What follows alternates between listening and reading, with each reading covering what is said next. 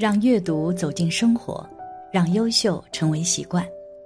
大家好，欢迎来到小叔说，小叔陪你一起阅读成长，遇见更好的自己。今天要给大家分享的是，阿南德终于说出真相，更可怕的东西将席卷全球。一起来听。近些年来，灾难层出不穷，而这些灾难。改变了人们的生活，人们不再享受安静平和的日子，心情也日益焦虑起来。这样的日子要持续多久呢？为此，著名印度神童阿南德经过自己的研究，发布了新的视频。他吐露了一个令人震惊的真相，让我们具体来看一看。一，阿南德的预言。阿南德认为。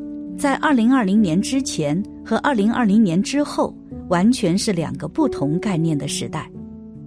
不仅仅是因为口罩的原因，而是全球都在变化。阿南德主要是通过行星事件发现，接下来的几周或是几个月都会发生重要的事情，尤其是从七月十二日到七月十六日之间。而行星在近期一共会发生三次变化。阿南德利用自己所学的知识推出，第一次是土星进入摩羯座的时候，第二次是罗喉星进入月秀的时候，第三次是火星进入月秀的时候。在开始讲三次行星变化带来的影响事件前，阿南德认为，我们应该明白。人类世界现在的生存时间框架，因为从二零二零年后，已经和之前的时代不一样了。全球的经济、边缘政治、医疗发展的整体性形势都产生了巨变，可以说是一种新人类效应。但这或许不是一个好的现象，所以阿南德建议人们利用古老的知识来维持自己的本性和本心。其中，罗喉星代表着事物的转变，与现实的状态背道而驰；而火星又是一个极具力量的行星，二者结合以后，意味着会发生全方位的改变或是逆转。与此同时，卡拉帕萨的现象会出现，与他们纠缠在一起。这个现象也属于一种天文现象。简单说。就是月亮围绕着地球旋转，在黄道十二宫上形成两个节点，分别叫做黄喉和季都。卡拉帕萨就是说这两个节点上形成的行星连珠。随后火星进入月秀中，全球就会发生积极和消极的事情，就像我们常说的有阴和有阳一样，凡事都是双面性的。全球的人类增长和能源储存都会开始转变，尤其是出生率和死亡率都会受到影响。因为阿南德认为，火星的能量巨大，带有破坏性，而罗喉星又代表着人类的繁殖，二者结合到一起具有消极意义。从七月十二日开始，可能人与人之间的交流方式也会发生巨变。不过，积极的能量也是存在的，不断的突破和转型，或许会迎来一个新的时代。这也许是一种积极的力量。同时，转型的过程中会带有阵痛，人类也会随之变化，譬如会更加的贪婪，更加的可怕，更加的易怒。所以，接下来的时间框架可以称为是动荡不安。不管是从哪方面来看，人类将会经历一个艰难的时期。阿南德认为，金钱不是最终的资产，因为世界上的多个国家通货膨胀的程度已经超过了百分之二十五。但他还是建议大家选择真金白银来作为自己资产的一部分。不过，现在黄金的趋势在下降，很多人都会说选择美元。因为它们二者有着一种互补和动态反比的关系，黄金高，美元低；美元高，黄金低。只不过阿南德认为，现在的状态只是暂时的，不要被假象蒙蔽双眼。黄金一直都有一种非常强的力量，可以承受世界带来的任何变化。所以，阿南德建议大家，想要购置有价值的资产时，不妨好好考虑一下黄金的价值。虽然短时间内在下降，人们都觉得不太理想，但并不意味着它会失去原有的价值。二，为何人们可能回不到从前了？因此。根据以上情况来看，未来的发展是不理想的。但是，不止预言家发出这样的感叹，甚至有些科学家说，人们可能回不到没有瘟疫的时候了，因为导致瘟疫大流行的病毒不会消失。美国福奇博士在二零二二年的世界经济论坛达沃斯议程上发表讲话时，再次重申了他的想法，即瘟疫将成为地方病。但是它不会消失，因为在人类传染病的历史中，我们只消灭了一种人类传染病，那就是天花。天花是人类遭受过的最具破坏性的疾病之一，它极大的改变了人类历史的进程，甚至导致了一些文明的衰落。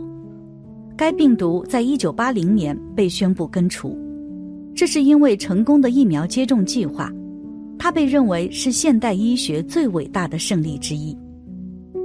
天花是一种由天花病毒引起的急性传染病，它的名字来源于拉丁语中的斑点，指的是在受影响者的面部和身体上爆发的凸起的脓包肿块。从历史上看，这种瘟疫伤害了大约百分之三十的感染者。一九七五年末。来自孟加拉国的三岁的拉希马巴努是世界上最后一个自然感染天花疾病的人，他也是亚洲最后一个感染天花的人。不过，为什么天花能够消失，而造成大流行的瘟疫却很难呢？首先，大家要知道，天花的宿主很单一，它是一种只影响人而不影响动物的病毒，所以。我们只需要在人类身上阻断它的传播，然后消灭它，就可以达到灭除天花的目标。其次，这种疾病比较容易被发现，因为它产生的皮疹很容易识别，并且与其他疾病引起的皮疹不同，天花感染不是无症状的，你不会被感染后，但仍然看起来很健康。这些特征使跟踪新病毒和快速阻止瘟疫变得更加容易。最后还有一个关键就是，天花有一种高效的疫苗，由一种与天花密切相关的病毒牛痘病毒制成。然而，这次瘟疫病毒和天花病毒却不相同。瘟疫病毒的宿主并不单一，它是一种人畜共患的疾病。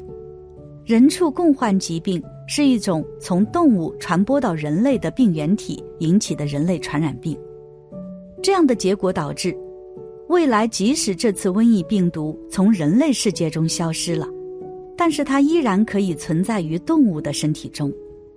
如果是这样的话，那么当人们在接触到这些动物的时候，疾病还可能会传播到人的身上。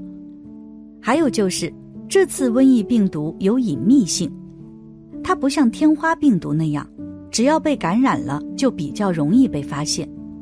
瘟疫病毒会产生一些无症状的感染，这样的隐秘性导致前期发现的困难，增加了它传播的可能性。最后还有就是该病毒还在变异，比如从德尔塔到奥密克戎，再到奥密克戎的一些子变体等，这些变体中有一些会产生更强的逃逸能力。这种能力降低了免疫系统的有效性，所以要想这次病毒像天花病毒一样彻底消失是很难的。那人类该怎么做呢？如果真如上述所说，人们的平静生活将一去不复返，更多人不仅会遭受到身体折磨，心灵上也会受到折磨。而我们面对这一切应该怎么办呢？其实。既然瘟疫病毒可能会消失，而病毒依然存在动物身上，那我们最重要的就是要学会跟动物、跟大自然和谐相处。如果我们不伤害它们，不贪图口腹之欲，那就意味着这样的病毒就不会再次出现。但是如果人们不思考后果，依旧我行我素，不进行忏悔，病毒只会一直在我们身边。佛说，这世间的一切都是一场因果，人争不过天，逃脱不开因果循环。世上的公平法则离不开因果循环。古人常常说：“善有善报，恶有恶报，不是不报，时候未到。”这是一个浮躁的社会，每个人都想要满足自己的欲望，甚至违背大自然的法则，这样是不公平的。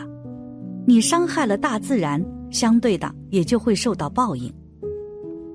因此，人生在世，我们应该为自己积累福报，不能够纵容自己，要行善积德，这样才能够诸事顺利。如果人人如此，为他人所想。瘟疫、自然灾害等等，自然也就会越来越少，人们的幸福指数也就越来越高。感谢你的观看，愿你福生无量。今天的分享就到这里了，希望你能给小叔点个赞，或者留言给出你的建议。别忘了把小叔分享给你的朋友，让我们一起成为更好的自己。还没有订阅小说的朋友。